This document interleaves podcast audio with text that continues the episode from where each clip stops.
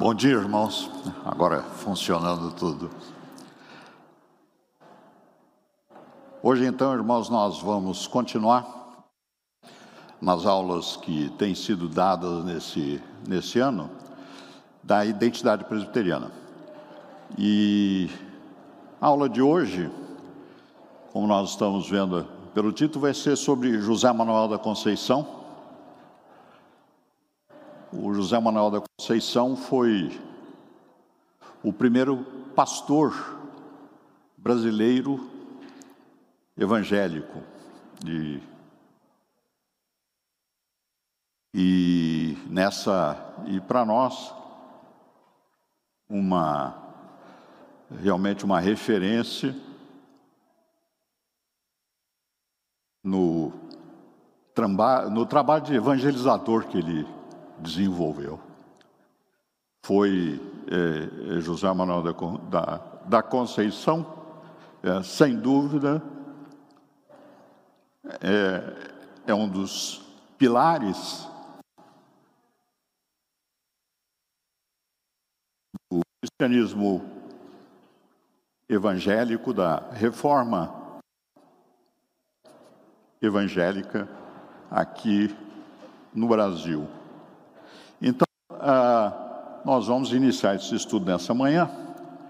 E iniciando o estudo, nós vamos, eu estou ah, trazendo esse texto para para nossa referência. É o texto de Lucas, no capítulo 8, os versículos de 5 a 8, e Jesus ah, nos instrui dizendo essa parábola.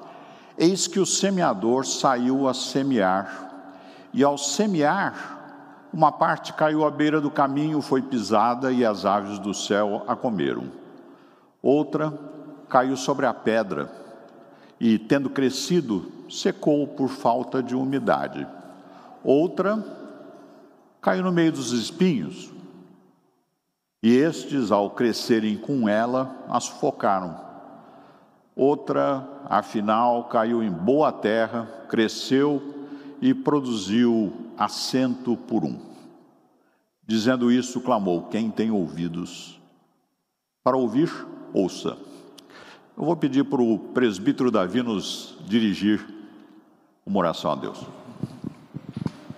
Pai Santo, nós estamos mais uma vez na tua casa e nos achegamos a ti em oração nesta manhã para te agradecer por tão maravilhoso culto em que pudemos louvar e agradecer o teu santo nome.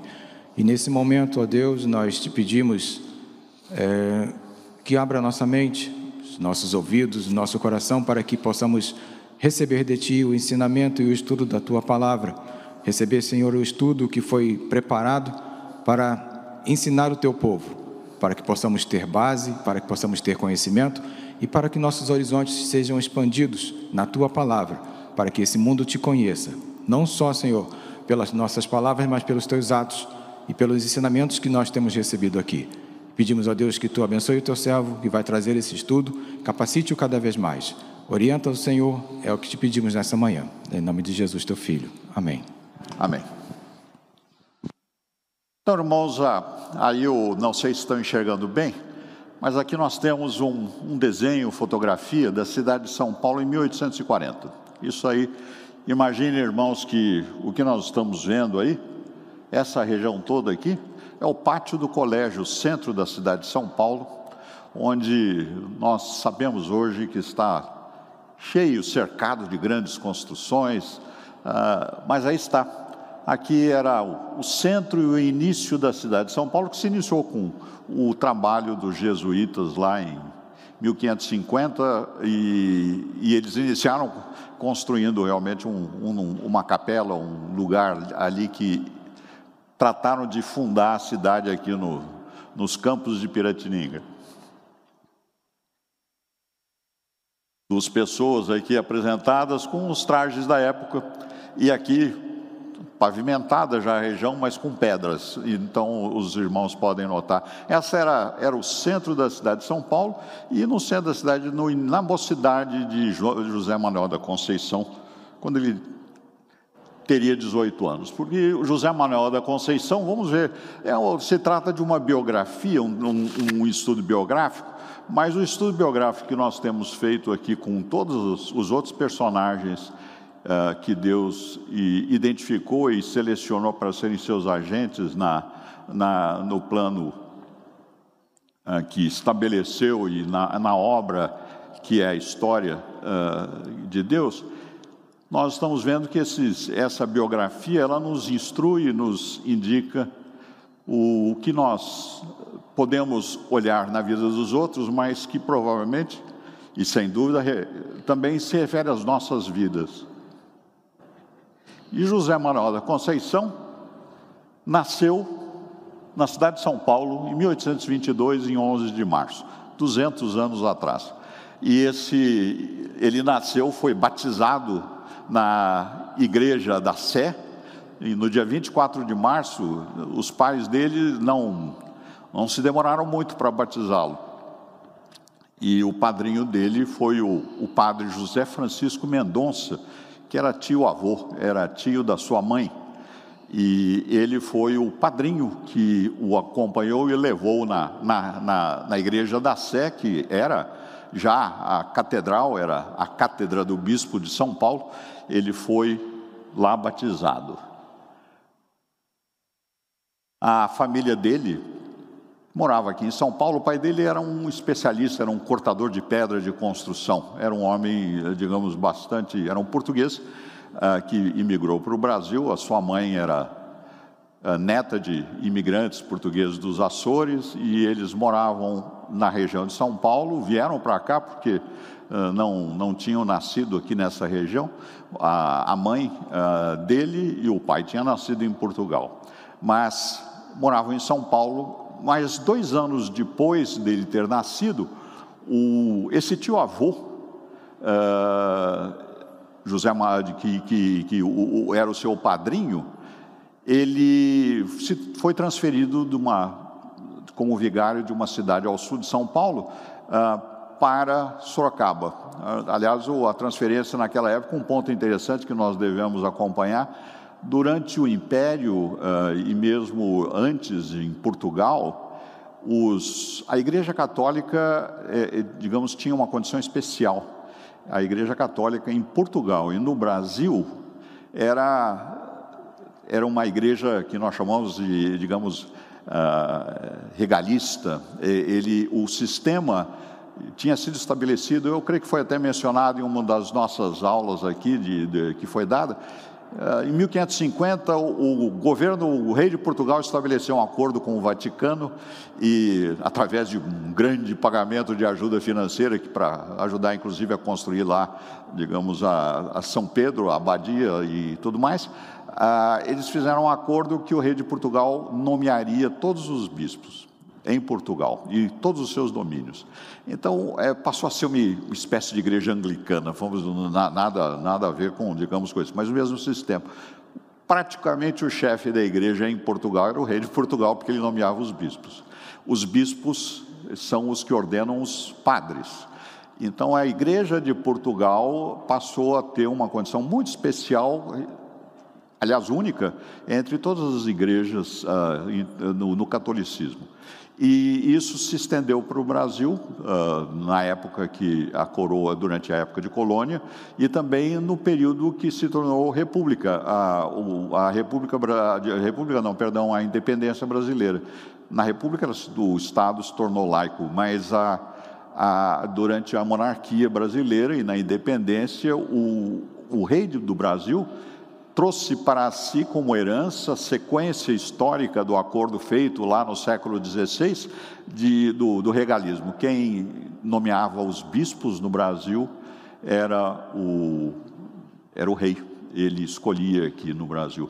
E como nós mencionamos, e talvez já foi, creio que foi mencionado em uma outra aula, a, aula a, houve um evento de, de, de muito grande importância, em Portugal e com consequências no Brasil, em 1750, que foi a expulsão dos jesuítas de todo o reino e colônias de Portugal, e, e, a, e por consequência do Brasil, onde os jesuítas tinham uma presença, dominante e foram expulsos em 1750 e todas as, as suas propriedades, toda a sua influência no, no Brasil inteiro, como em governo, em educação, na igreja, foi retirada uh, ah, 70 anos antes aqui, uh, um pouco por volta, foi na década de 1750, eu creio que 1759, que o Marquês de Pombal editou o, por ordem do rei a, a expulsão do, dos jesuítas. E uh, o regalismo então se reforçou muitíssimo na, no Brasil. Então, esse o que esse, essa lembrança é porque para se tornar vigário permanente em alguma das paróquias, inclusive em Sorocaba, para onde temos, havia uma espécie de concurso.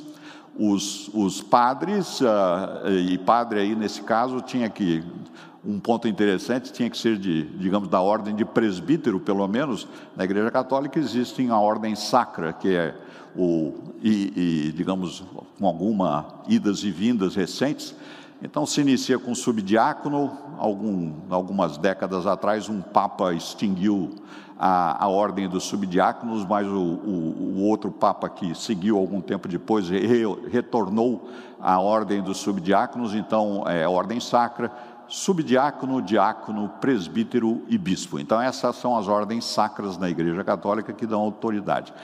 E para ser vigário permanente de uma igreja, o, e mesmo para cuidar dos sacramentos, é necessário a ordem, pelo menos de presbítero, para a missa, para, digamos, a distribuição da santa, da, digamos, do sacramento da Eucaristia. Então, esse, esse tio, de, tio avô de José Manuel da Conceição fez um concurso lá da.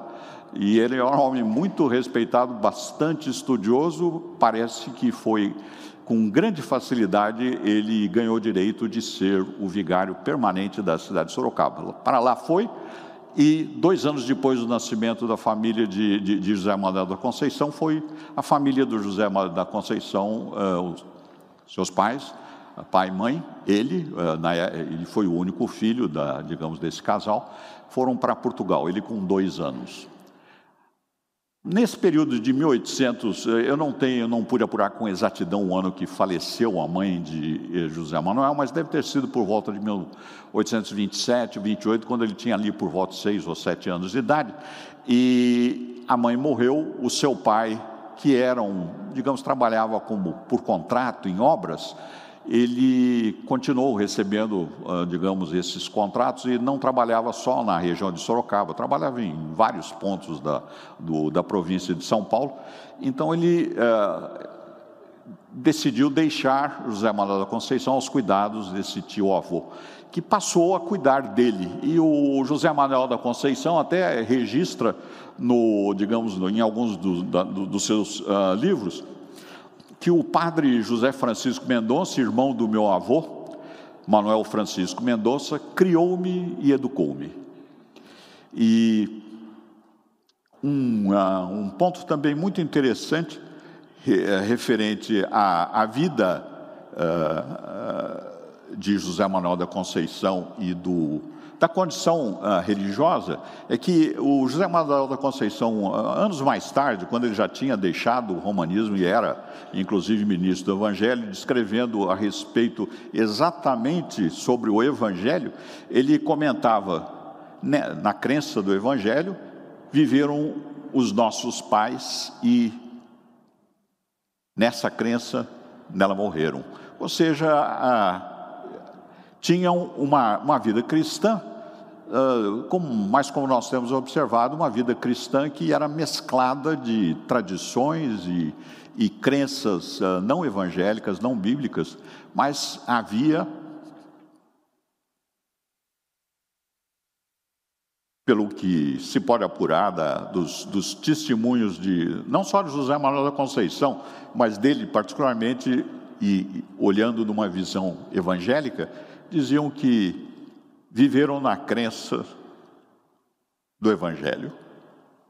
Aí, o, daí a alguns anos, ah, o estudo, uh, naquela época não havia escola pública em geral, do ponto de vista de, de, de, como nós conhecemos hoje. Mas as crianças então eram deslocadas para algumas escolas, uh, usualmente, e eu creio que quase sem exceção, particulares, ou, ou que os pais ou alguém tratava de, de, de promover esse estudo. De, e ele foi, o, o tio dele, o, o colocou para um estudo formal na nessa escola do mestre Jacinto, que era um, uma escola uh, particular lá, uma, em Sorocaba, reconhecida, um, bastante, uh, digamos, usual, tradicional, e lá ele aprendeu essa, digamos, o fundamento de uma educação, que era aritmética, gramática do português, história, aí entrando outros pontos, né, latim. O latim era, digamos, bastante frequente em qualquer educação formal uh, no Brasil, em Portugal, uh, possivelmente também na Espanha, como, digamos, elemento necessário para, o, para os jovens, as crianças. Uh, aprendiam, alguns de vocês, não sei, talvez os mais, o, o, digamos, os mais longevos, eu particularmente tive essa experiência, eu, no meu, digamos, no meu período de escola, de, de, segundo ciclo, eu tinha latim, estudei latim há algum tempo, então, digamos, a, a, minha ignorância hoje do latim não tem justificativa. Então, mas a, a colocação era que uh, o José Manuel da Conceição tornou-se, um, digamos, rapidamente um, um grande e bom conhecedor do latim literatura clássica e também o catecismo, a, a religião oficial da, da, da monarquia do, e tanta colônia era o catolicismo, então fazia parte da educação formal em qualquer escola que houvesse, uh, de, de, digamos, a história religiosa e os fundamentos religiosos. Então, seguindo na, na nossa sequência do, digamos, da linha do tempo,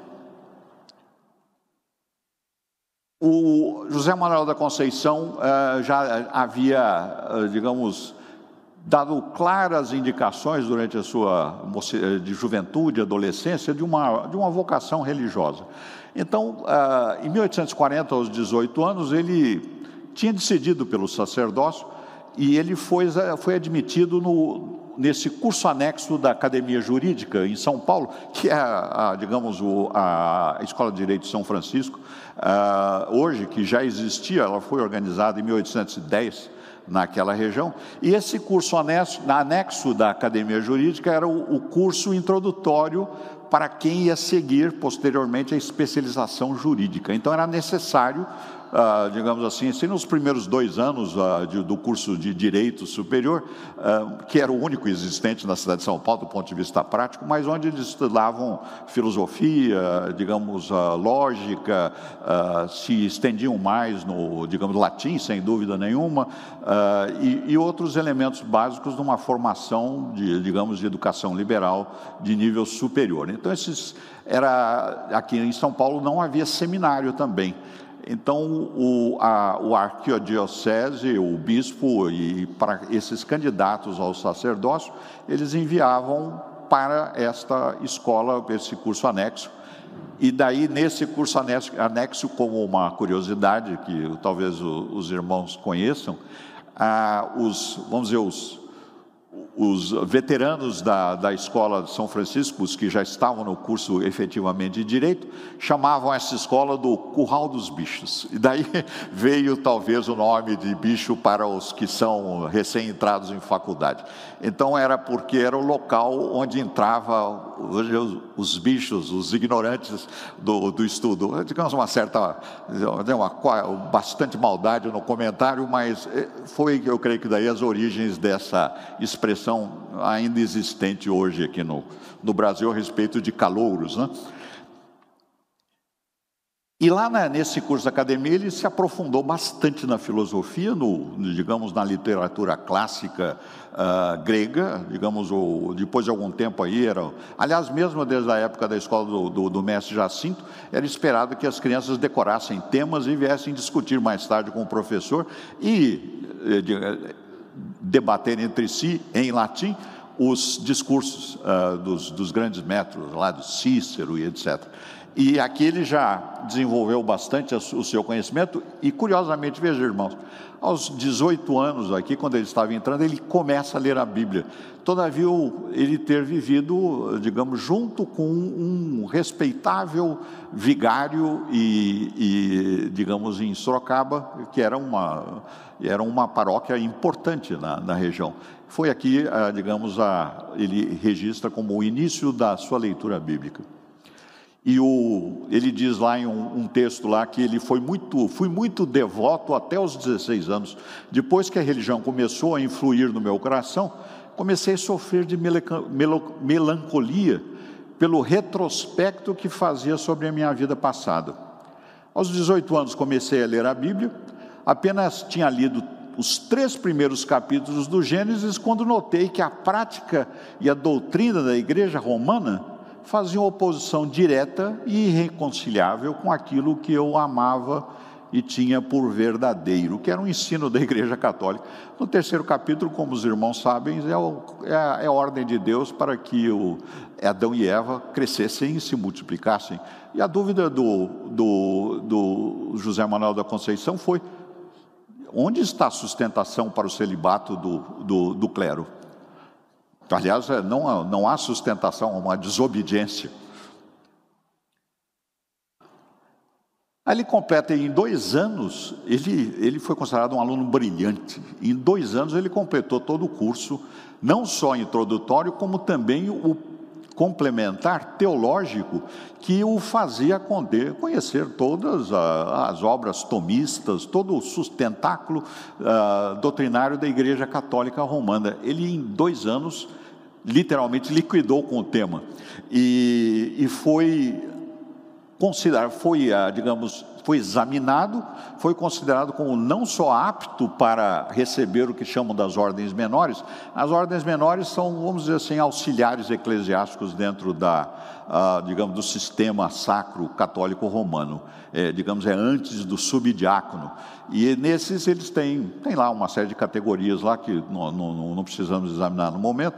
E, o, e ele foi ordenado, ele foi já colocado e recebido nas ordens menores da Igreja Católica. E foi tonsurado. Tonsurado já é uma separação para o ministério. É um, digamos, é um preparatório. Os irmãos lembram que foi mencionado em alguma ocasião aqui dos nossos estudos, uh, que a tonsura, que faz uma espécie de uma coroa na cabeça, é porque separa aquela pessoa para o, o, o sistema sacerdotal católico romano.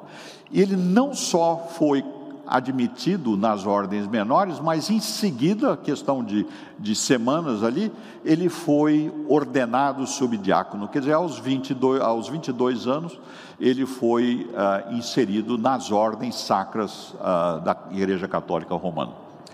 E por isso foi designado para cuidar de uma pequena paróquia na cidade de São João do Ipanema, que fica próximo a Sorocaba talvez alguns dos irmãos tenham, digamos, ah, lembrado ou visto que nessa cidade de São João do Ipanema havia uma, uma mina de, de, de, de ferro por, ali por volta, e eles foi instalada a primeira usina uh, siderúrgica do Brasil. Uh, e, digamos, mais ou menos alguns anos antes, e para essa usina siderúrgica contrataram, uh, digamos, um grupo de alemães e ingleses para fazer operar essa para instalar, para construir, fazer operar. E nessa ocasião, que ele foi para lá, em 1842, a usina estava, dizem alguns historiadores lá, finalmente entrando em produção. Produzia realmente o, o, o ferro gusa, que é o, digamos, o, digamos, o, ferro fundido, o início do processo siderúrgico, estavam produzindo ali, uh, digamos, em Ipanema. E nesta, nessa circunstância, ele se encontrou então com esses uh, estrangeiros que estavam por lá, viviam por lá, tinham lá seu grupo de pessoas, algumas dezenas de famílias, e também na, na vila tinham os, digamos, os, paro, os paroquianos, os católicos, os moradores da cidade lá de, uh, de São João do Ipanema. Agora, o que diz lá é, digamos, o, o comentário dele é que ele começa a conviver com protestantes, porque eram, o José Manuel da Conceição era uma pessoa bastante amistosa, ele, ele, ele diferente de algumas, de algumas leituras que eu fiz peculiaríssimas, que eu achei contraditórias com a vida de José Manuel da Conceição, alguns, alguns uh, historiadores, ou, ou, digamos, estudiosos, descrevem o José Manuel da Conceição como uma pessoa depressiva e que, isolada, me pareceu um brutal equívoco de interpretação. E o, ele não, era uma pessoa bastante amistosa, que atuava com muita facilidade e procurava o contato com as pessoas. Uh, então, nesse, nesse caso, ele procurou lá os, os, os moradores da região, que eram estrangeiros, e eram protestantes foi até, digamos, mais. Em seguida eu vou fazer um comentário aqui. Mas nesse contato dele, com uma curiosidade bastante intensa, típica dele, ele conviveu com esses ingleses alemães e ele fez um acordo lá com os alemães, em que ele ensinava português e os alemães o ensinavam alemão. Em dois anos ele estava dominando o alemão e inglês também. Tanto assim que ele começou a ler a literatura, a extensa biblioteca que os alemães tinham ali, e literatura não só clássica, mas de muita literatura reformada evangélica. E, o, e ele também acompanhava de perto a vida dessas pessoas, e ele dizia lá, descrevendo a situação, digamos, o dia de domingo entre essa comunidade. A tranquilidade da casa era impressionante, aquela gente entendia que o domingo era o dia à parte sobre o qual não tinha direito. Nem passeios, nem jogatinas, nem bebedeiras. Leitura da Bíblia e de livros religiosos, descanso e convívio familiar. E aí a conclusão dele, e eram protestantes.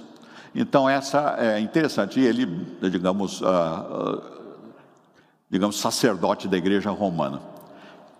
Seguindo na na nossa história, ele em pouco tempo foi ordenado presbítero. Presbítero, uh, perdão, diácono, o presbítero vem em seguida. Ele foi ordenado diácono, que é um grau já superior, com autoridade inclusive para certos sacramentos, não da Eucaristia, mas para certos sacramentos, casamentos, etc., ofício fúnebre, mais algumas coisas, confissão. Confissão é sacramento, quer dizer, obrigação lá da Igreja Católica, ele poderia ouvir confissão, etc. Então ele ele é ordenado e retorna para Sorocaba, eles o deslocam de lá. Aí a sequência interessante na vida do José Manuel. Ele fica lá em Sorocaba, que inclusive era próximo lá do tio avô dele, atuou durante algum tempo lá na igreja. E, e, aí ele faz uma série de comentários muito interessantes. Eu sugiro os irmãos, por exemplo, um livro bem interessante de se ler, é este aqui, José Manuel da Conceição, e a reforma evangélica, que tem, está aí, ah, digamos, ah, publicado, o, o autor é conhecido, o reverendo Bonerges Ribeiro, e, o, a, ah, e, é, um, é, um, estudo objetivo relativamente curto a respeito desse processo, a, digamos, dentro da vida de José Manuel da Conceição e por, digamos, na região aqui da, do, do sudeste aqui do Brasil, e trata de muitos temas particulares e datas dessa ocasião. Ele foi ordenado em 1845 presbítero. Agora, esse é o penúltimo degrau dentro da categoria, ah, digamos, das ordens sacras. O, último degrau é o bispo. Ah, então, na Igreja Católica Romana, eles têm o subdiácono, diácono, presbítero e bispo. Acima desse grau, o cardeal, por exemplo, é bispo, ele não tem uma ordem superior a essa. O papa é bispo, ele não tem uma ordem superior ao do bispo. E o, o bispo tem a autoridade para ordenar todos os demais, o presbítero, o diácono, ou seja, a entrada na igreja católica, no clero, e, e irmãos, lembrando, na igreja católica, igreja é o clero, os demais participantes, da, da, digamos, os adoradores são os fiéis. E os fiéis não são igreja. Igreja é o clero.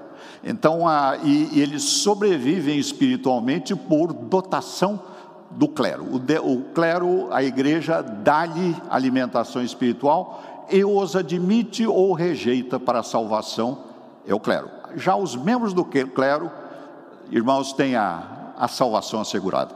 Então, é, é, um, é, um, é um sistema não bíblico, uh, sem dúvida nenhuma, numa interpretação uh, muito peculiar do, do cristianismo. Mas, uh, aí voltando a essa questão, ele foi ordenado presbítero e foi designado para Limeira. Na cidade de Limeira ele foi, passou ali três anos, foi muito bem recebido e os, os fiéis, os párocos da, da cidade de Limeira, até pediram, porque era uma, vamos dizer, uma cidade que ainda estava sem o, o, o, o pároco, sem o vigário permanente, digamos, o, o, concursado, como era o tio-avô dele, lá em Sorocaba. Então, era um, era, um, era um local em que o bispo periodicamente designava algum, uh, algum padre, algum diácono para cuidar da igreja, ou retirava. E os, digamos, os fiéis lá de, de Limeira se agradaram muito do sermão dele, da, da maneira com que ele cuidava do, digamos, da, da, da, sua paróquia e dos crentes, e pediram ao bispo que fosse feito um concurso, e eles já até solicitavam que indicasse incluísse o nome de José Manuel da Conceição para ser um dos candidatos.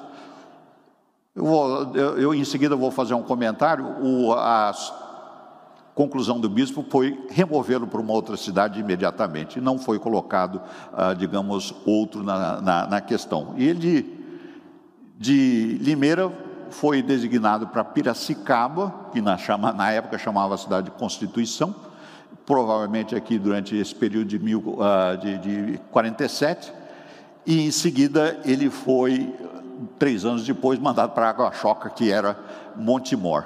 Aí nesse período de, de, de 47 a 50, ele fez um comentário que eu anotei aqui, dizia o José Manuel da Conceição, eu estava destinado ao sacerdócio, mas a leitura bíblica e os meus contatos com os protestantes me tornaram um mau candidato e depois um pobre, muito pobre padre católico romano.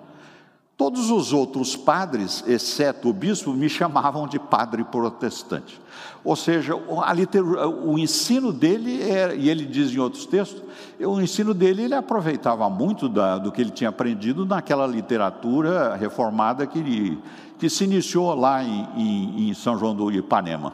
E, e ele continuou a comprando uh, e obtendo livros, algumas vezes até de, de, maneira meio, digamos assim, subversiva, vamos dizer, ou, ou, ou, ou não muito clara, trazendo livros uh, da Europa e, e, de outros lugares a respeito da reforma, porque a entrada de livros dessa natureza aqui uh, no Brasil era, digamos, não, não era aceita uh, razoavelmente. Talvez o bispo pudesse fazer uma importação direta ou alguma coisa como essa, para fazer alguma crítica ali, digamos, eclesiástica mas agora, em geral, isso, a menos que sendo estrangeiro e trazendo a sua própria bagagem, a literatura reformada aqui no Brasil era praticamente desconhecida.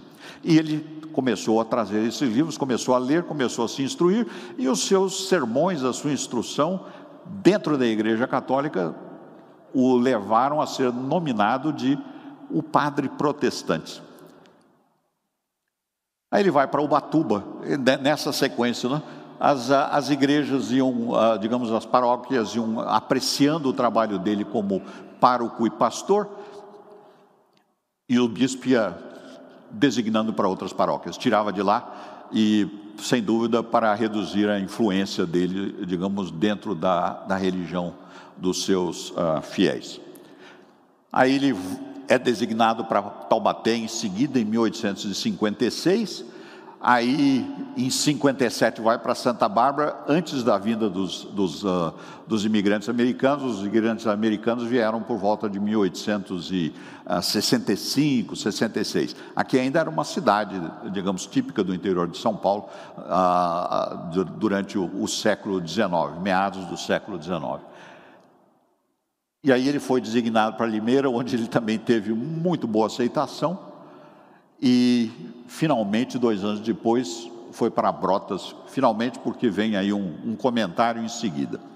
Então, o, em 18 anos, uh, ele foi de, desde São José do Ipanema até Brotas. Cada dois anos, mais ou menos, ele sofria uma mudança de, de, de paróquia. E a, digamos, e a mudança se dava não porque ele estava digamos, era um, era um, um, um digamos, um clérigo, um, pároco uh, sem interesse ou de, pouco, de pouca atividade, mas era por, pela, pela má fama que ele ia ganhando de como sendo o padre protestante. Aí ah, não ficou boa aqui a, a questão. Aqui é um pedaço do, digamos, o, um desenho aqui do sudeste aqui da, da, da, região do estado de São Paulo. Aqui vocês podem ver, então são as paróquias de José Manuel da Conceição. Aqui é a cidade de São Paulo, aqui é, digamos, São João, ah, aqui é Ipanema, aqui é Sorocaba e aqui vão as, as demais cidades que ele uh, atuou. Então aqui nós temos, deixa eu ler aqui a, digamos, a lembrança.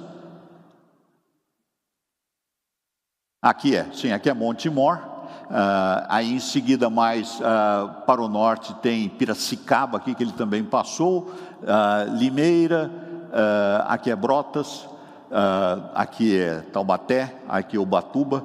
Então ele ficou em várias regiões e de certa maneira estabeleceu esse um, digamos um, um, importante circuito de pregações mais tarde para ele que ele seguia esse, essa rota de pregações. Bom, aqui uma lembrança também, irmãos, aqui é o, é o Mosteiro São Bento, em São Paulo, em 1862. Digamos, esse tranquilo rio que aqui passa é o Vale do Anhangabaú. E, ah, digamos, e, e, é exatamente no lugar que está hoje o, o Mosteiro de São Bento. É, isso era a cidade de São Paulo, 1862, ali na região hoje que é considerada central. Então, isso daqui era o, no tempo do, do, do José Manuel da Conceição, quando ele estava agora chegando a Brotas, que é mais ou menos a, a, a conclusão, ou digamos, a etapa final da sua vida eclesiástica na vida, digamos, na Igreja Católica Romana. Mas essa, esse ano era bastante interessante, era uma outra cidade, considerada uma cidade importante no Brasil, mas realmente uma pequena cidade eh, para os nossos, uh, as nossas considerações. Bom, em 1863, então, lá em Brotas, no primeiro semestre uh, de, desse ano, ele pede o afastamento ao bispo das suas funções sacerdotais. E ele, por que ele pede isso? Ele pede isso porque ele concluiu que ele não tinha mais convicções nem condições de prosseguir naqueles atos com o qual ele discordava. Ele não aceitava o sistema eh, católico romano, do, digamos, dessas ordens e desse, da, da missa, do, do, do, do, do sacrifício continuado de Jesus Cristo na cruz, porque eh, alegam, digamos, os estudiosos católicos romanos que a missa não é um novo sacrifício, é a continuação.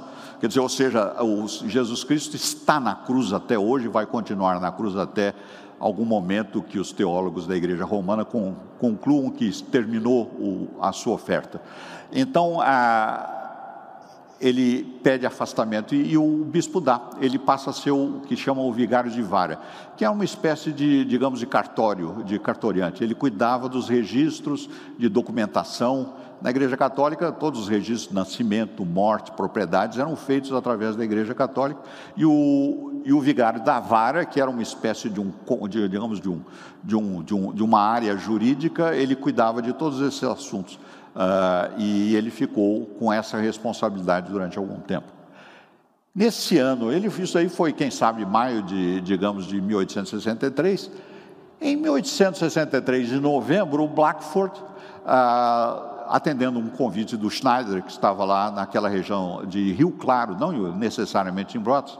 Lembra lá que, na, digamos, na aula anterior, nós ouvimos a respeito do Schneider e, e da, digamos, da designação para ele cuidar ou tentar, digamos, angariar ali, ou ajuntar os, os, os uh, descendentes dos alemães luteranos que tinham ido para aquela região, não para a colônia, de, digamos, oficial do governo, mas para uh, fazendas e serem colonos de, de fazendas particulares ou outras por ali.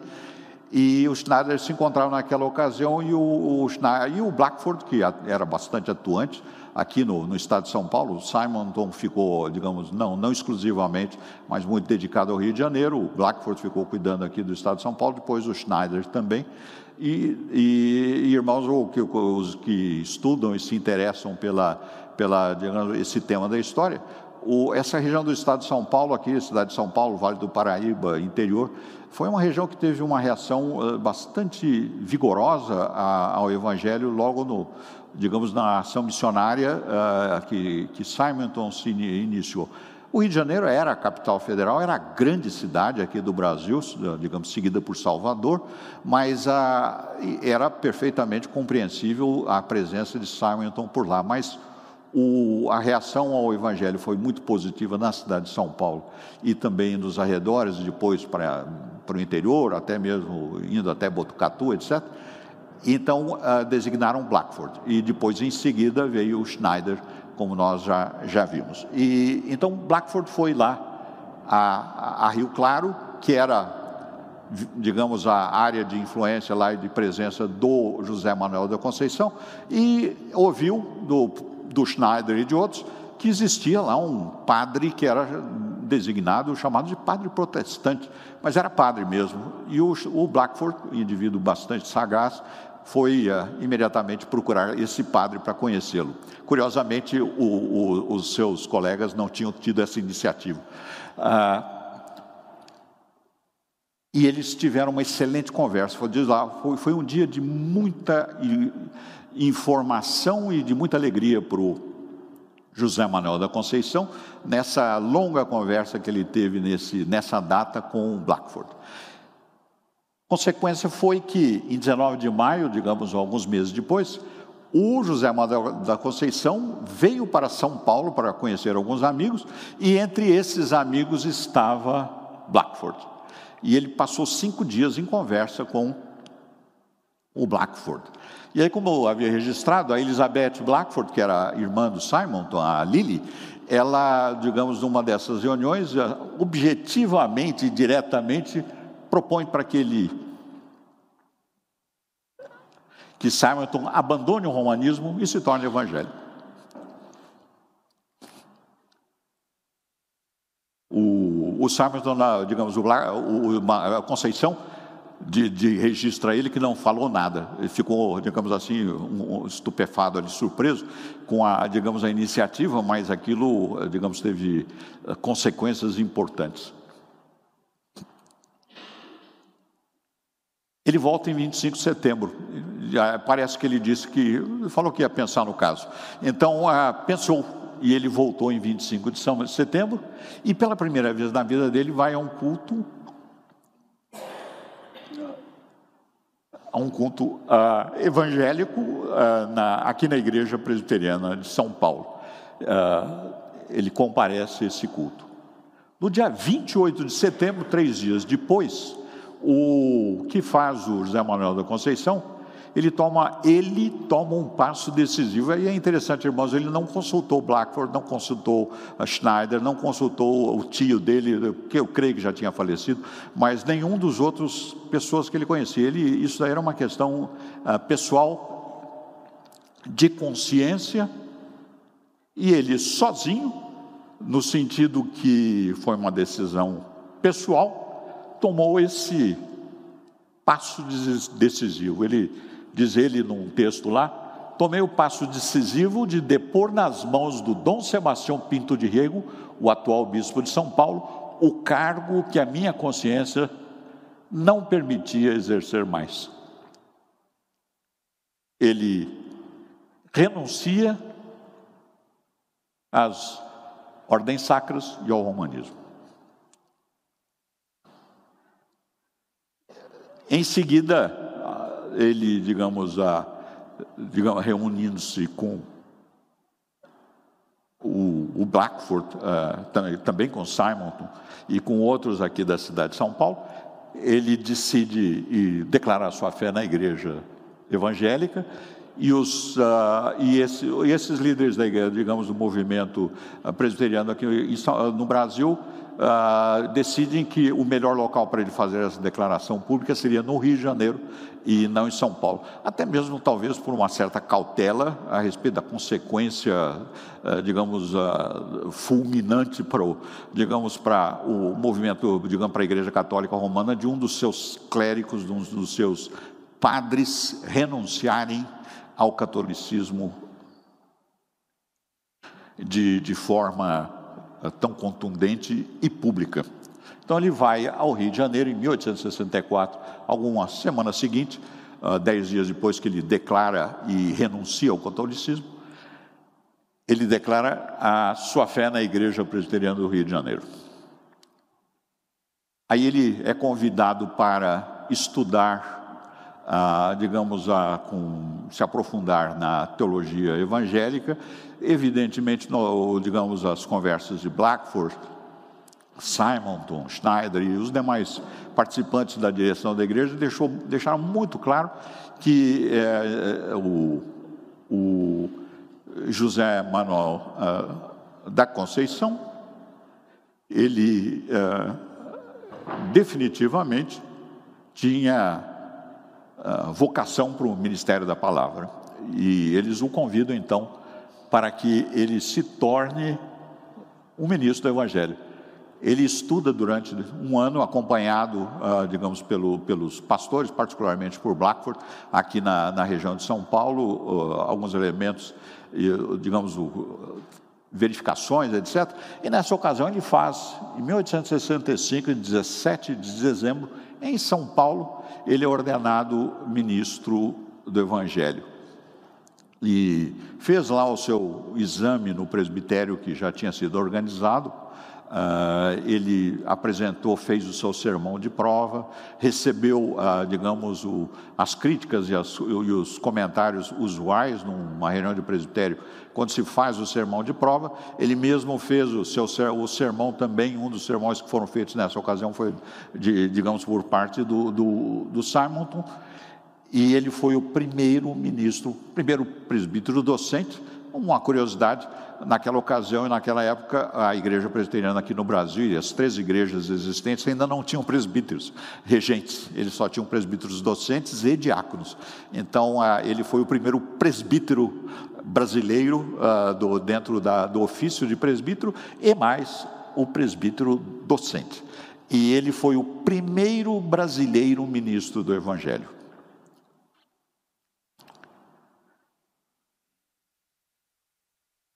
Ele retorna. Isso aqui foi no fim do ano de 1865. Em 1866, então, digamos, ele, ele daqui ele retorna para São Paulo. Aqui em São Paulo tinha, pois não. Ah, aliás, perdão, perguntas em aberto. Diga.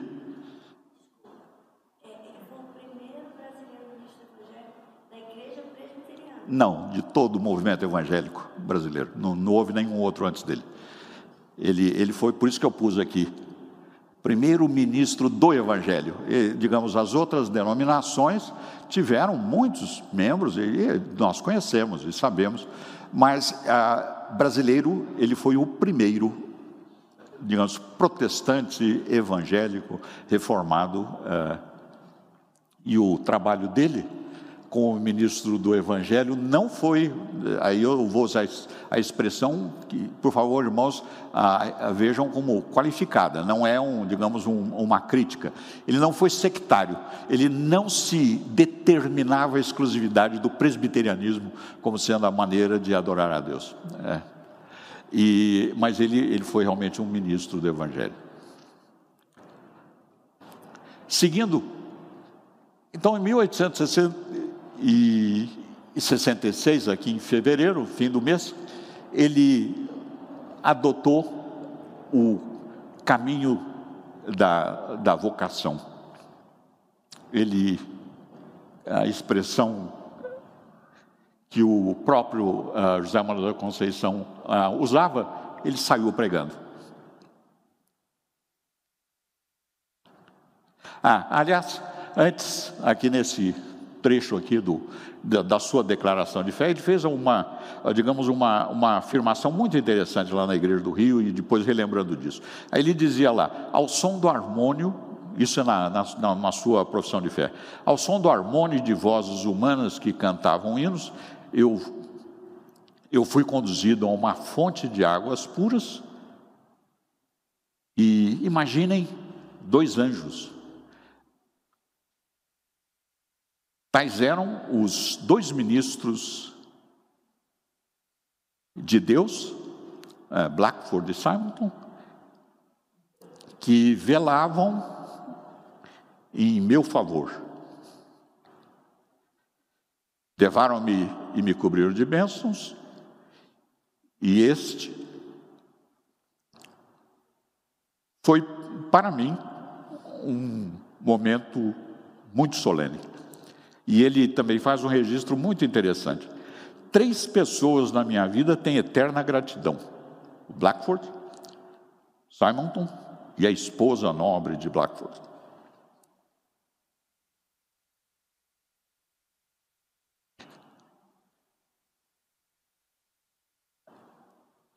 Ah, então, irmãos, ele sai pregando. Aqui é o início da evangelização de uma pessoa que era da mesma terra, da mesma gente, e ele saiu pregando para grupos, para indivíduos, de casa em casa, em sítios, em todo lugar. Ele não tem caminho fixo, ajusta a rota continuamente para falar a todos que aceitam ouvi-lo da salvação por Jesus Cristo.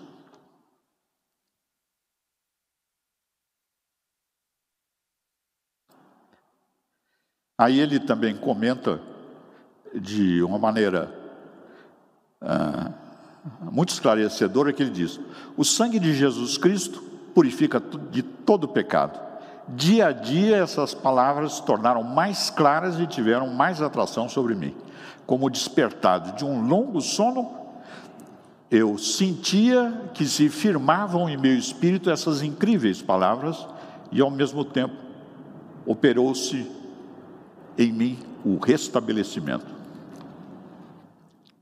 E aí eh, também escreve aqui o, o reverendo Moner Ribeiro, que é um, um foi um, um, digamos, talvez o, o, o mais uh, dedicado estudioso da vida de José Manuel da Conceição e também é, com pesquisas de muito grande interesse, ele de, comenta a respeito dessa, desse início de vida é, pastoral. Aproximava-se a hora do destino em que a jovem Igreja Nacional criaria o seu próprio método de desbravamento e propagação evangélica. A luta árdua e exaustiva das estradas, de fazenda em fazenda, o contato pessoal e direto com a pessoa evangelizada. A oração de joelhos na salinha de chão, batido, e, sobretudo, o poder de um homem possuído do Espírito Santo e disposto a dar a sua vida pregando a cada família de casa em casa, de indivíduo a indivíduo, de alma em alma. Aqui novamente um pouco difícil de ler, mas nós temos aqui o trajeto inicial. Primeira viagem de José Manuel da Conceição, lá em 28 de fevereiro de 1868. Ele sai andando de São Paulo, vai para aqui a região de Cutia, aí ele segue até uh, Una, aí ele desce até Piedade, aí ele vai para Sorocaba, aí ele volta para São Roque, aí ele vai lá em Ipanema, e aí ele volta por São Paulo parando em Cotia. Isso daqui era andando a pé. Ele, ele andava a vida do ele, ele andou dezenas de milhares de quilômetros aqui pelo Sudeste. Eventualmente ele usava cavalo, mas como o sistema dele era o contato pessoal, ele, digamos, um veículo deixaria pessoas pelo caminho e ele não, a todo que encontrava ele falava. A segunda viagem dele foi uma viagem fenomenal, de, de alguns meses mais tarde. Ele sai aqui de São Paulo, vai para Sorocaba, de Sorocaba ele vai para Rio Claro, de Rio Claro e parando aqui pelo caminho em algumas cidades, ele vai para Brotas, de Brotas ele retorna, para em Piracicaba, faz um pequeno desvio do, do caminho, volta, vai até Bragança, eh, volta para a região aqui próximo da cidade de São Paulo, vai para São José dos Jacareí, São José dos Campos, uh, Taubaté, uh, aí chega lá e para Aparecida, ele não se desviava desses caminhos, ele foi lá para Aparecida, ele pregava lá em, em Aparecida, que já era, digamos, cidade de Romaria, bastante uh, importante, muito prestigiada pela Igreja Católica Romana. Ele ia lá andando, ia pregando em Aparecida do Norte. E aí ele segue, digamos, a Queluz, uh, vai a, é Resende, e de Resende ele vai para o Rio de Janeiro.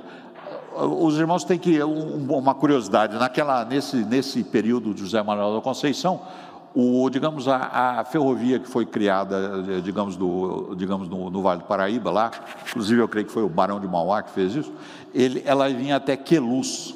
De Queluz ela entrava para Minas Gerais, que era, digamos, para, tinha lá digamos, razões econômicas para desviar o trecho. E o trecho de São Paulo, de Queluz para até São Paulo foi só organizado, se não me engano, foi só finalizado em 1880 e alguma coisa. Ou seja, vários anos depois que o José Manuel da Conceição havia falecido. Mas, ou seja, o, até aqui o caminho era de carroça mesmo, ou, ou digamos, cavalo, mula, ou para outros a pé, né? Então, de São Paulo até Queluz, que fica mais ou menos por aqui, era uma boa distância ali, uns estimo eu, com uns 250 ou, ou mais quilômetros na época. Era uma boa andança. Agora, para o José Manuel da Conceição, irmãos, isso, digamos, definitivamente não era uma questão.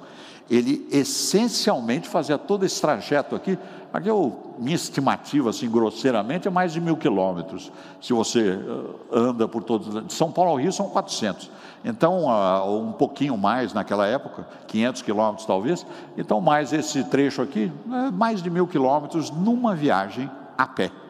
E era o dia a dia, e ele andando. Aí mais tarde tem lá algumas, digamos, algumas uh, descrições a respeito da situação de saúde dele, em que ele reclamava que tinha muitas feridas, etc., provavelmente no pé, e digamos porque ele andava sem cessar.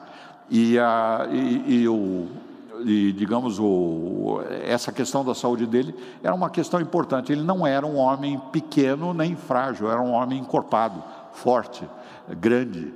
Falou que tinha uma, tinha uma voz excelente para pregações, era um indivíduo de, um, de digamos, de uma, de, um, de uma maneira de apresentar a sua argumentação, a, a sua, digamos, a sua apologia, digamos, a, aos textos bíblicos, a sua explicação a respeito de Jesus Cristo, de uma maneira muito cativante. Então, era um homem muito hábil e, e o que me chamou a atenção, muito amistoso, muito fraterno e procurava pessoas, ele não se isolava, ele não, ah, digamos, não, não, não se, mesmo nos momentos que todos os crentes de nós, eu não vou entrar em detalhes aqui a respeito da, das dificuldades e, e, questões que ele, ele viveu dentro do período, digamos, de, de sua missão evangélica, mas ah, sem dúvida ele teve muita, teve tristezas. Mas ah, realmente o que eu não usaria era aquele não, ele definitivamente não era depressivo. E, e ele era um indivíduo muito eh, contrário aos depressivos, ele era um, um, um, homem decidido, ele não mudava, ele não desistia, ele seguia o caminho. Outras viagens também deles, aqui no mapa um pouco mais distante, isso aqui é o sul de São Paulo, ele foi até Ponta Grossa, Castro, no sul, eh, nas suas andanças. Em Minas Gerais, ele foi até lá, a região do interior de, do sul de Minas, foi lá em Campanha, lá da Princesa, que é uma cidade mais, pro, digamos, dentro do, da região do sul de Minas. E também ele foi aqui para o litoral norte, pregava que um trajeto dele era por aqui. Ele trabalhou nisso durante alguns anos, foram sete anos mais ou menos. Um ano ele ficou fora, que nós vamos ver aqui, mas durante o outro período dele, o trabalho dele foi de evangelizar. Foi um evangelizador. Ele foi o, o evangelizador que saiu para reformar a religião no Brasil, aqui do, digamos, dessa região do Brasil. Bom, em 1900, 1867, o, o, digamos, pois não, o, tem um microfone, por favor? É, como é que seria o sustento dele na viagem? Acho Perdão, eu não entendi. O sustento dele na viagem. Ah, essa é uma pergunta interessante. O, o, o, qual é o seu nome, irmão? Adriel. Então, Adriel, o, eu vou tratar disso um pouquinho mais adiante. Mas o, foi um ponto interessante que foi trazido aqui, que é uma questão uh, muito relevante. E aí eu vou, vou, vou colocar aqui um, em função da sua pergunta, eu vou colocar aqui um, vamos dizer, um apêndice o, quando o José Manuel da Conceição uh, se apresentou depois, a, a, digamos, ao presbitério e também, a, digamos, ao próprio Blackford, um dos temas que ele comentou, que ele comentou com Blackford, foi que ele estava preocupado como ele ia se manter. Ele era, digamos, ele tinha uma remuneração constante, ele era um funcionário público bem remunerado, tanto assim que ele tinha comprado sítios para ele para outro, tinha recebido heranças, e ele uh, se deu, digamos, um homem inteligente e capaz, falou assim: vou renunciar, obviamente, perco as minhas congruas, que é o nome que se dá para pagamento de sacerdócio de pastores. Então, perco as minhas congruas e todos os direitos que eu tenho a respeito de remuneração. E aí ele perguntava para o Blackford: eu estou, estou preocupado, como eu vou viver quanto a isso? O Blackford não deu uma resposta específica, falou assim: que Deus proverá, que ele não se preocupasse e que mas para um indivíduo que estava acostumado a receber, vamos dizer assim, o salário todo mês, esse tipo de informação é, é desconcertante, é? é um pouco, é, digamos, é inesperado. Pois bem, ah, então, mas ele não, não, não, não, não serviu de obstáculo, ele continuou. E o que ele tinha reservas, o presbitério e durante algum, digamos, ah, nós vamos ver durante um período, o apoiou financeiramente, ah, mandava auxílio e, mas o, o, eu vou até comentando, quando chegou, a, digamos, a, na parte de conclusão da, da, da sua carreira de evangelista, o que se tem registro é que ele tinha doado todos os seus bens, não tinha reserva e vivia do dia a dia, inclusive por certa dificuldade de receber ou de comunicação do presbitério com ele. Ele saía a pregar e recebia alimentação pelo caminho. Obrigado. Então,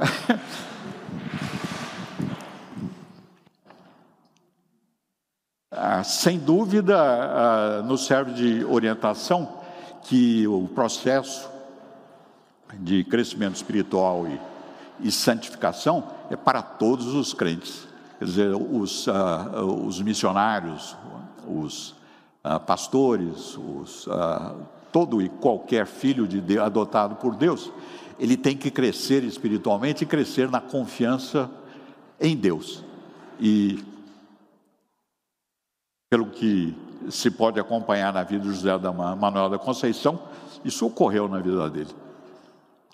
Bom, seguindo então ah, nessa questão, em 1867, o Correio Paulistano ah, publicou a circular Sentença de excomunhão e desautoração do bispo de São Paulo contra o padre José Manuel da Conceição. Bom, aqui ele foi, digamos, depois de, de algum tempo, uh, essa decisão tinha acontecido durante o, o ano anterior, 1866, mas só foi oficializada e feita circular em 1867, durante um, mês antes, mais ou menos, dessa publicação. E aí foi a excomunhão dele, uh, e a, a desautoração é, é a retirada dos, da, da autoridade de, de, sacramentos, de ser o sacerdote. É, o, o, os, o clero tem a porta de entrada nos céus, então eles retiraram dele a chave. Então dizia assim: agora não pode mais abrir a porta, quem, é, digamos, não tem mais autoridade. O bispo caçou essa autoridade, que é um procedimento, e foi fruto de um processo eclesiástico regular dentro do bispado da Igreja Católica. Não foi nada excepcional, foi aplicado absolutamente a legislação eclesiástica católica. Então ele foi excomungado. Aqui a excomunhão é foi declarada a sua condenação ao inferno e retirada, a, digamos, a chave de entrada a, no céu. Ele fez uma resposta no mês seguinte, que foi publicado no Diário de São Paulo e Correio Paulistano durante algumas semanas, porque a circular aqui do, digamos, do, do bispado foi uma circular que hoje seria de mais ou menos uma página e meio, duas, ah, digamos de um A4, né, uma declaração como essa. A resposta do José Manuel da Conceição foi uma resposta a um tratado evangélico diversas páginas. O livreto que tem que foi publicado lá em 1880 e alguma coisa, anos depois que morreu José Manuel da Conceição, tinha um pequeno livreto lá, um opúsculo que tinha umas, 15, umas 20 páginas ou 30, não me recordo bem, mas eram diversas páginas e excelente tratado teológico e, e, e explicativo que eu sugiro para os irmãos que procurem e leiam. É, isso vale a pena fazer, inclusive, estudos específicos, talvez até na nossa escola dominical, a respeito disto. E ele continua a viajar. Isso é, estamos em 1867. Aí ele viaja sem cessar, ele continuamente. E, e vai pregando Jesus Cristo, o Salvador, pelos caminhos. A saúde dele fica muito abalada, tem toda uma série de registros. O, o Simonton e o Blackford, que eram companheiros, inclusive algumas vezes acompanhavam nessas viagens, particularmente o Blackford, acompanhava algumas vezes o, o, o José Manuel da Conceição em, em, nessas viagens, nesse período. O, e eles convencem o José Manuel da Conceição que ele precisava efetivamente de um tratamento sério da saúde. E o que acontece é que em 3 de agosto, uh, isso foi no, digamos ali no, no, no fim do primeiro ah, semestre de, desse ano, de 67, acho que foi junho mais ou menos, eles começaram a conversar sobre isso, e no início de agosto ele vai, sai do Rio e vai para Nova York, e chega lá em 12 de setembro, inicia o seu tratamento lá na região. E o, de, isso lá em Nova York, ele conhece também, leva uma carta de apresentação para o, digamos, a, a, o, a, digamos, o departamento de missões lá da igreja americana, ele conversa com pessoas lá da igreja, ele tem lá uma, um, e é bastante bem recebido nos Estados Unidos, eu creio que, assim, ele visita com Chamberlain várias igrejas da região. O Chamberlain estava terminando seus estudos, é interessante. O Chamberlain foi ordenado ministro depois de fazer os estudos nos Estados Unidos, mas ah, ele estava terminando seus estudos lá nos Estados Unidos. O Chamberlain, ao mesmo tempo, fazendo uma campanha para obter fundos para construir a igreja do Rio de Janeiro, a primeira igreja do Brasil lá que, ah, digamos, teve início a construção naquele, naquele período, no fim do século XIX. Uh, e, e o, o, José Manuel da Conceição acompanhou em várias igrejas e ele aparentemente era um, um extraordinário, muito uh, eficaz e pregador. Ele realmente e ele falava muito bem alemão, ele inclusive pregou em alemão lá em Rio Claro para a colônia, falava inglês muito bem e também, obviamente, português, afora o latim, que poucas pessoas entendiam, mas ele também poderia provavelmente pregar em latim. Mas, de qualquer forma, ele visita essas igrejas com Chamberlain e ele é incentivado lá pela, pela digamos, pela igreja lá dos Estados Unidos, a, digamos, o, o, o departamento de missões e, que cuidava de coisas, para ele e conhecer e, e fazer visitas às colônias portuguesas evangélicas. Talvez alguém tenha mencionado, eu acho que eu mencionei uma vez que o Calley, ah, quando ele foi, ah, ele e, os, e os, os, ah, os crentes lá da Ilha da Madeira foram expulsos e foram perseguidos na Ilha da Madeira, a, grande, a maior parte deles, que já eram centenas de crentes e talvez milhares na Ilha da Madeira, de, que se converteram, ah, digamos, no trabalho do, do, do Calley, lá, digamos, em 1840 e tantos, ele, eles foram, a maior parte, para os Estados Unidos ou para as ilhas do Caribe de, de origem, digamos, de colônia por, uh, reformada holandesa. Estabeleceram por lá. E lá nos Estados Unidos tinha uma colônia importante que fica lá em Rhode Island, que alguns de vocês, talvez quem viajou por lá, possa ter encontrado, mas essa colônia lá em Rhode Island é essencialmente de portugueses, que eram os pescadores que faziam base lá na, nos Estados Unidos para pescar lá, o, digamos, o bacalhau e tudo mais, ah, eles eram muito, a maior parte deles eram católicos. Então a colônia dos protestantes foi se estabelecer no meio lá dos Estados Unidos, no, digamos, do, em Illinois. E ele foi convidado para ir visitar essa igreja. E eram centenas, não eram igrejas grandes, não, eram, não era uma colônia com alguns, né, 20, 30, eram centenas. Ele comenta num dos cultos que ele dirigiu que tinham mais de 400 pessoas naquela igreja, de, de crentes portugueses, que aliás ficaram surpresos a primeira vez de ver subir alguém no púlpito e começar a fazer um sermão em português, que eles entenderam, digamos, com grande clareza. Né? E ele fica lá, na, nessa região do Illinois, por oito meses, cuidando do rebanho que estava, digamos, deveria ter algum tipo de pastor, mas não era, falando português ou entendendo a questão da cultura, vamos dizer, lusitana brasileira. E ele era um grande conhecedor disso. Um caso interessante é que ele foi. Deixa eu ver se eu comento lá no próximo. Assim, ele foi veementemente insistentemente convidado para se tornar o pastor daquela, daquele rebanho. E, uh, mas com muita insistência. Realmente, eu imagino que ele sofreu uma pesada pressão. E, mas dizem lá nos textos dos biógrafos que ele, gentil, mas firmemente, declarou que seu chamado não era para aquela seara. Então, ah, e ele permaneceu oito meses, e aqui, fazendo uma comparação lá da cidade de São Paulo, né? isso daqui naquela época eles estavam construindo a, a ponte de, de, Brooklyn, uma obra gigantesca para nós brasileiros no dia de hoje. E era, estavam sendo construídos lá, 1865, uma, é enorme essa, essa ponte construída nessa ocasião. Estavam eles lá, digamos, isso daqui é a cidade de, de, de, a ilha de Manhattan, lá já com prédios altos, aqui, o, o, digamos, o bairro do Brooklyn, e, e, aqui essa enorme construção era uma outra sociedade, digamos, realmente, o, digamos, a, a impressão que o José Manuel da Conceição, ou qualquer brasileiro que morasse aqui no Brasil em 1860, chegando em Nova York, seria de, de digamos, de perplexidade, digamos, devido ao tamanho, à grandiosidade da, da cidade, e mais ainda quando ele viveu lá, da estrutura e organização da igreja presbiteriana nos Estados Unidos, que naquela época era uma igreja única, uh, e 1860 ainda fiel, uh, os presbiterianos uh, da igreja presbiteriana de, do Norte e a do Sul. hoje em dia, a igreja presbiteriana, que, que, digamos, a sucessora lá da igreja presbiteriana do Norte, não é uma igreja irmã, é uma igreja que eu considero como herege, mas, a, a digamos, naquela ocasião, grandes pastores, mestres, o próprio Simonton, um exemplo de, de fidelidade uh, doutrinária. E o Blackford uh, e o próprio Chamberlain, quando ele voltou depois de estudar lá nos Estados Unidos, o Schneider, que foi, digamos, uh, fez o curso de teologia lá nos Estados Unidos, homens crentes e fiéis às Escrituras. Hoje, irmãos, se forem para os Estados Unidos, antes de entrar numa igreja lá que diz Igreja Presbiteriana, PC USA, uh, examinem com muita atenção ali, porque uh, eu não consigo tomar Santa Ceia naquelas igrejas.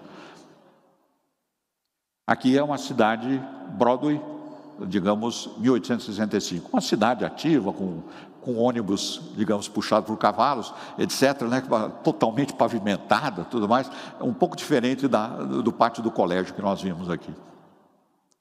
Então, seguindo, um fato muito importante, os irmãos lembram que foi trazido aqui na, na, na biografia de Simonton, ele morreu, ah, digamos, em 1867.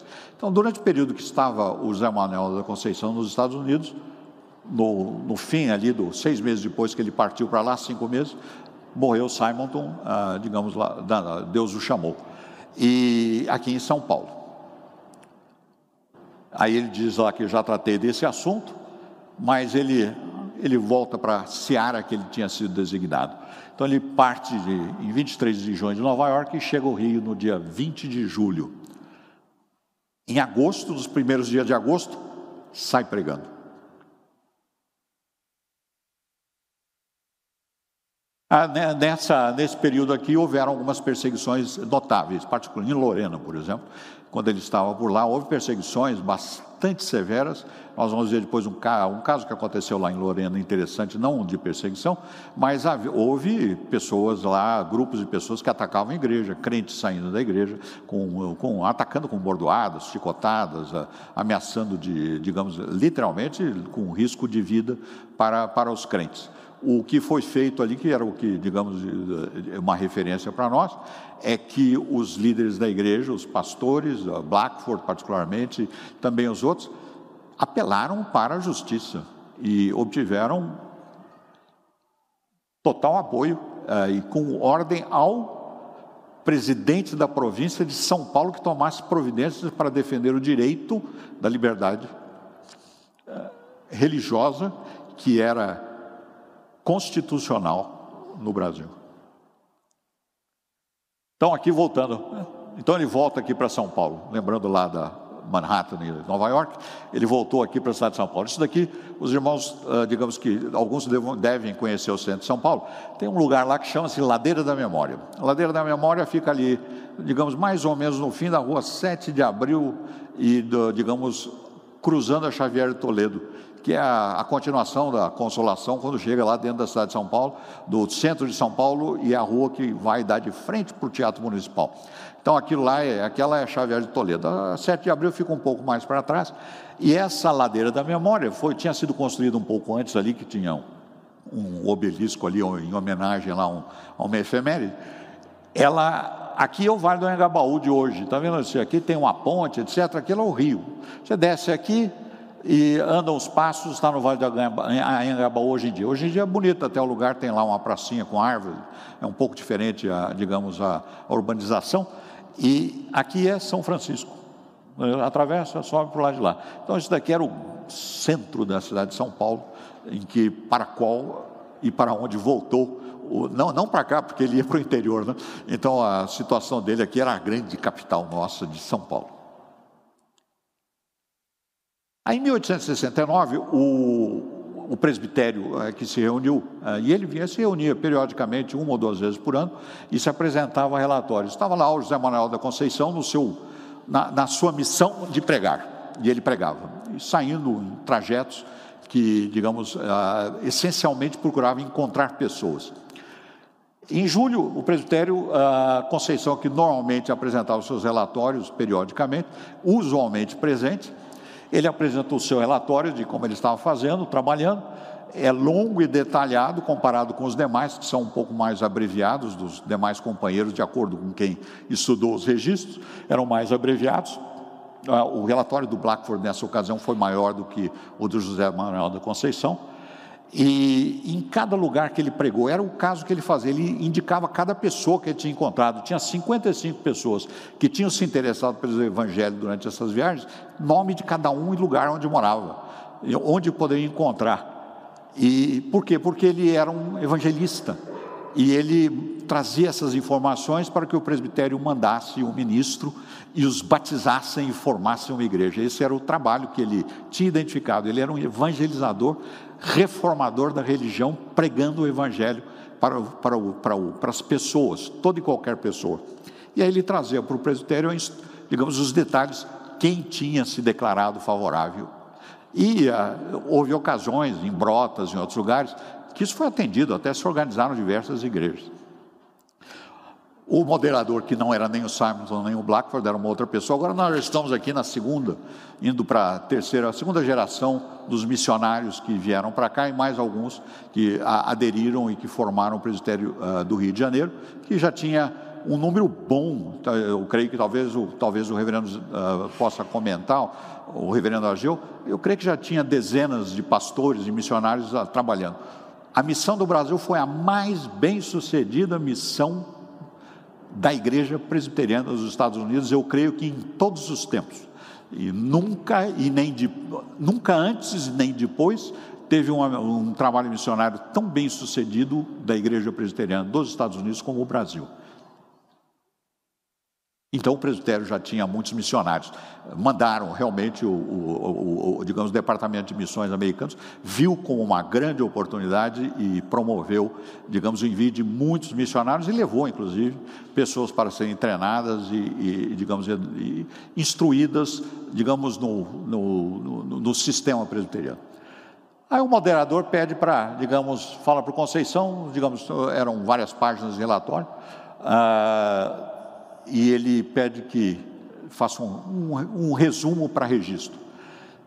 Em 1866, que, quando o Simonton e Blackford e outros estavam lá antes dele viajar, o relatório dele tinha sido três vezes maior, com mais detalhes, e tinha sido registrado integralmente, e não só integralmente, fizer, foi proposto pelo Simonton que se fizesse uma oração de ação de graças pelo trabalho tão frutífero que estava sendo feito.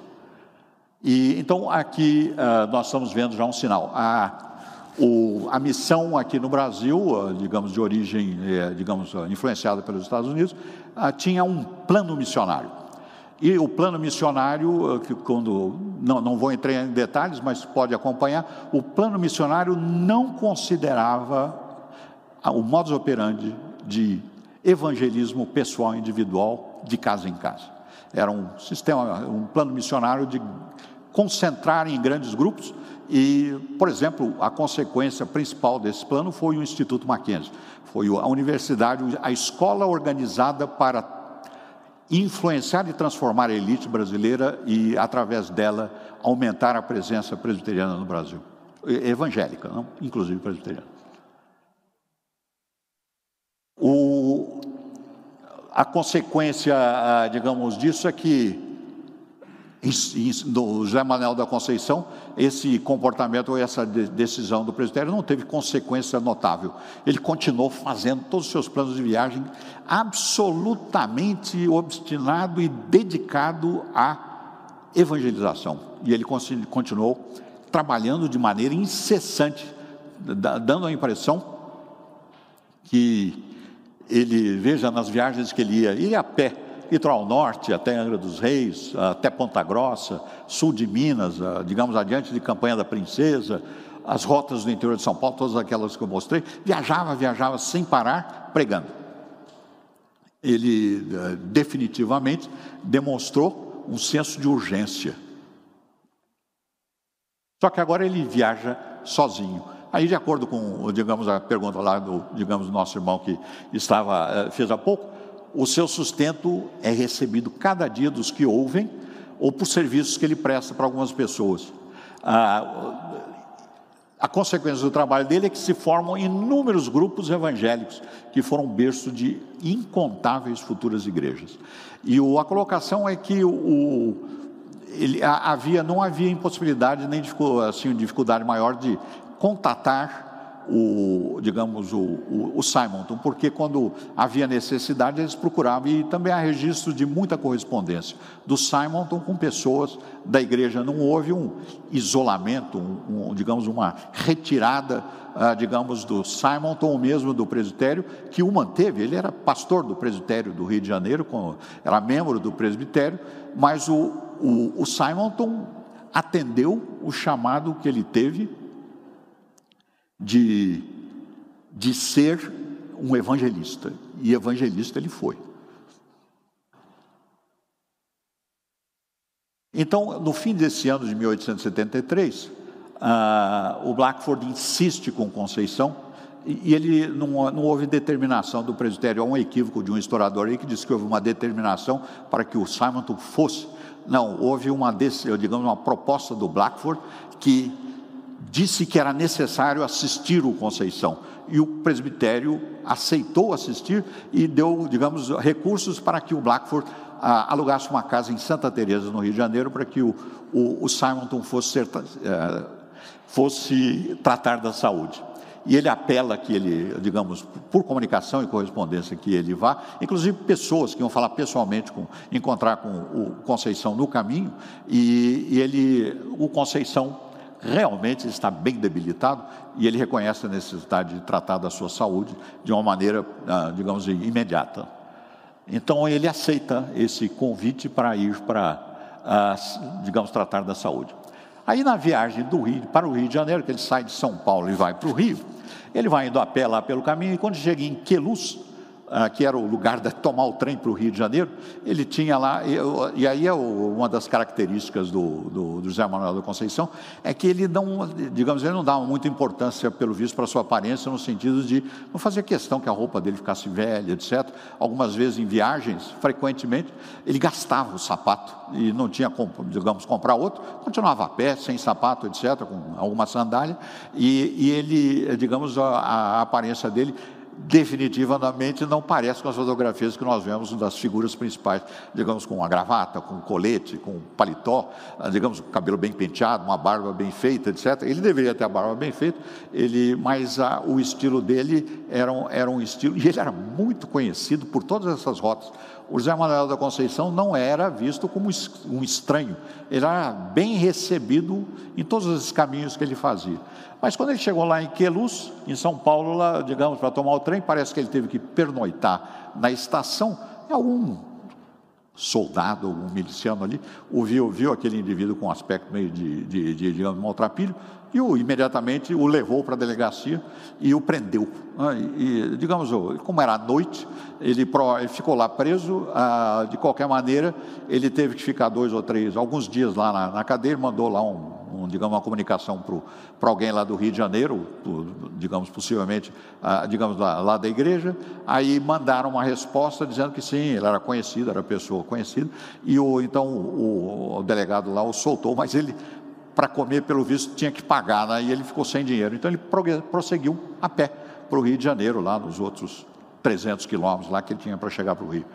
E próximo do Rio, lá na estrada da Pavuna, de quem conhece lá, digamos, é praticamente dentro do Rio de Janeiro, lá na continuação da Avenida Brasil, ah, no Irajá, ele muito fraco, ele desfaleceu e caiu ali à porta de uma, digamos, um, de um comércio, de uma venda.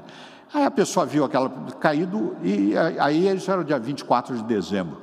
Aí foi chamar lá pessoas e havia um hospital militar ali na região e o, alguém foi procurar lá o, o, o, digamos o médico lá, o enfermeiro, se tinha uma pessoa caída, etc. E foram até procurar o comandante da unidade lá, que era um, digamos um, um, um o Major Fausto, ah, e que, aliás, foi o primeiro biógrafo do José Manuel da Conceição. Ah, o, o Manuel, esse Major Fausto, ele mandou, deu ordem lá para recolher e levar para o hospital, digamos, essa pessoa que estava lá caída lá na porta. E, o, e aí diz lá o, uh, o digamos, os, os, os estudiosos, quem tratou desse assunto e que se interessou, que ele foi levado para o hospital. Foi muito bem tratado, digamos, ele estava realmente maltrapilho, eh, lavaram, deram banho, trocaram de roupa, e ele estava muito fraco, ele não conseguia falar direito, e eles deram lá, um, eh, diz um dos textos lá, eh, eu creio que do Lessa, do, que ele recebeu um caldo muito, digamos, muito vigorante, revigorante, e ele, digamos, foi colocado numa cama, e aí ele pediu para para descansar. Né? E ele falou que ele precisava ficar a sós com o seu Deus.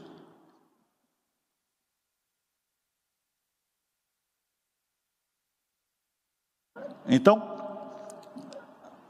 passa, digamos, durante aquele dia, ele fica lá descansando à noite, mas ele não resiste na madrugada de 25 de dezembro. Diz lá o, o digamos, o, o, digamos, o certidão de óbito, às quatro horas da manhã, que ele foi chamado à presença do Senhor.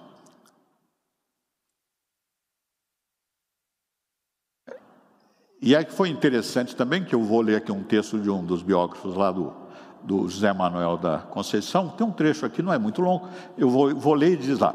Então dizia, estavam feitos já todos os preparatórios para o enterro honroso dos restos mortais do José Manuel da Conceição, feitas pelos dignos senhores Honório Gurgel de Amaral, subdelegado do Irajá, doutor Augusto Falso de Souza, o diretor da Enfermaria Militar, e o padre Telêmaco, capelão do laboratório.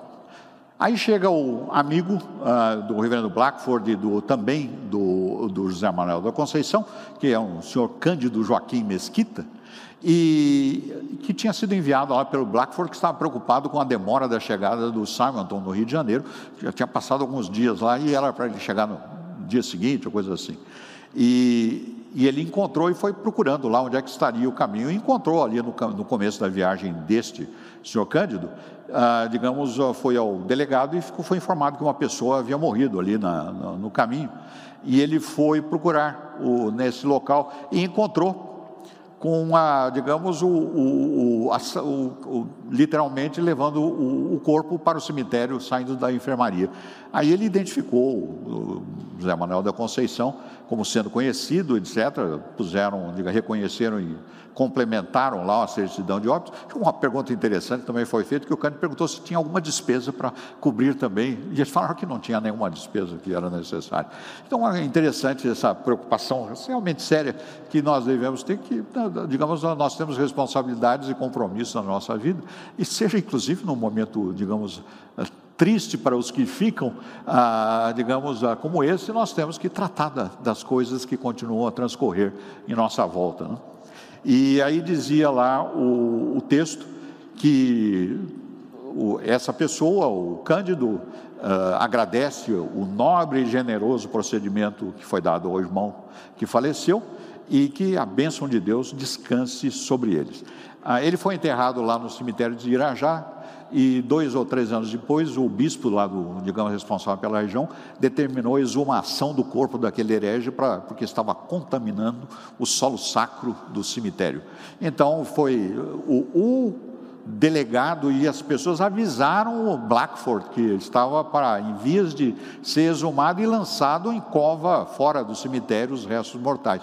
Aí o, digamos, eh, ele perguntou o que deveria fazer. Aí determinaram que fosse colocados os restos mortais em um, digamos, um caixão próprio, e ele foi transferido, os, digamos, as cinzas do Zé Manuel da Conceição para o cemitério dos protestantes.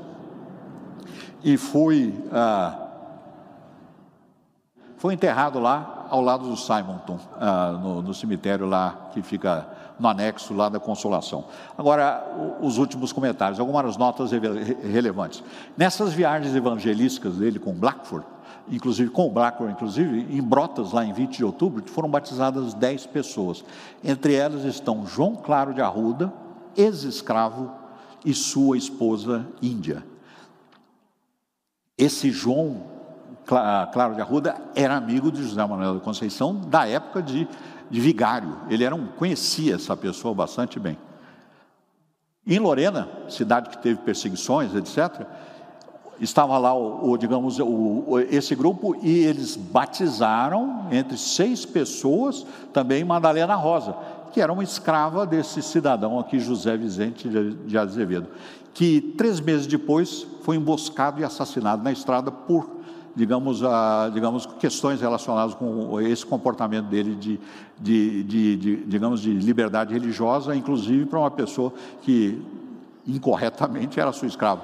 Mas a, a colocação é que foi feita uma investigação e identificaram que havia um advogado, um, digamos, um funcionário lá uh, importante, e mais o padre da cidade tinham contratado uh, o assassinato desse doutor. Mas não, não houve consequência maior em campanha em Minas Gerais, uma das viagens que ele estava fazendo, ele foi atacado depois de reunião na igreja, lá um grupo, e foi abandonado como morto no meio do caminho. Mas ele foi resgatado lá por um, por um samaritano e foi cuidado. Ele fez diversas traduções de obras em francês, inglês, alemão, compôs hinos, vários uh, sermões e para a imprensa evangélica. E o, a sentença de excomunhão e sua resposta pode ser considerado como o grande manifesto evangélico brasileiro. Então, uh, irmãos, há um ponto interessante e relevante uh, que, que me foi apontado aí pela, pela, pela, pela Mara, minha esposa, falou assim, o José Manuel da Conceição era um celibatário vocacionado, ele não se casou, mas também jamais criticou, e muito pelo contrário, um dos pontos que o chamou a atenção foi a ordem contrária à instrução bíblica de não se uh, dar em matrimônio e casar os próprios, uh, digamos, membros do, da, os presbíteros e membros do clero. Tudo bem, irmãos, perguntas? E, digamos, uh, continuo lá, algumas vezes num ritmo um pouco exagerado, mas o meu poder de síntese é limitado. Está muito bem. Então vamos encerrar nossa aula. Eu vou pedir uh, que o reverendo Ageu nos dirija numa oração. Pai Santo, nós te louvamos por esses ensinos tão preciosos, ó Pai, que mostram o teu poder, a tua soberania em levantar homens, em tirá-los do erro, em iluminar as suas mentes os seus corações para que percebam a tua palavra, como foi no caso do nosso irmão o reverendo José Manuel da Conceição. Nós te louvamos porque o Senhor cuidou dele em todo o período e o Senhor o usou, ó Pai, poderosamente para que tantas pessoas tivessem contato e tivessem a salvação que vem do Senhor, Pai. Ajuda-nos para que, olhando para estes teus servos do passado, que com tão poucos recursos, ó Pai, fazendo caminhadas tão longas, passando, ó Pai, por necessidades físicas, eles foram fiéis ao Senhor. Ajuda-nos, Pai, para que percebamos que hoje, com tantos recursos, nós podemos fazer tanto mais. Abençoa-nos para que sejamos usados pelo Senhor. Te agradecemos a vida do presbítero Marcos, teu servo, que tem sido um instrumento nas tuas mãos. Pedimos que continue nos edificando, falando conosco, Pai. Abençoa-nos neste dia. É o que nós pedimos e agradecemos em nome de Jesus. Amém. Amém.